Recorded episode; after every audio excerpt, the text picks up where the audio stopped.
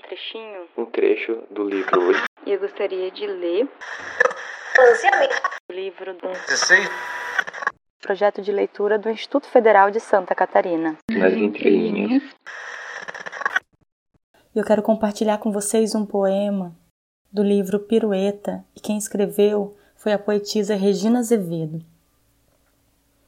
Quando você olhar para essas pernas, saiba que são pernas de ciranda, pernas que marcham e que dançam, pernas que enfrentam homens armados, pernas que se entrelaçam em outras pernas, pernas, pernas, pernas, pernas de luta e de festa, pernas de explorar o palco, pernas parecidas com as suas, pernas estendidas na rua, pernas que derrubam as suas, pernas, pernas, pernas.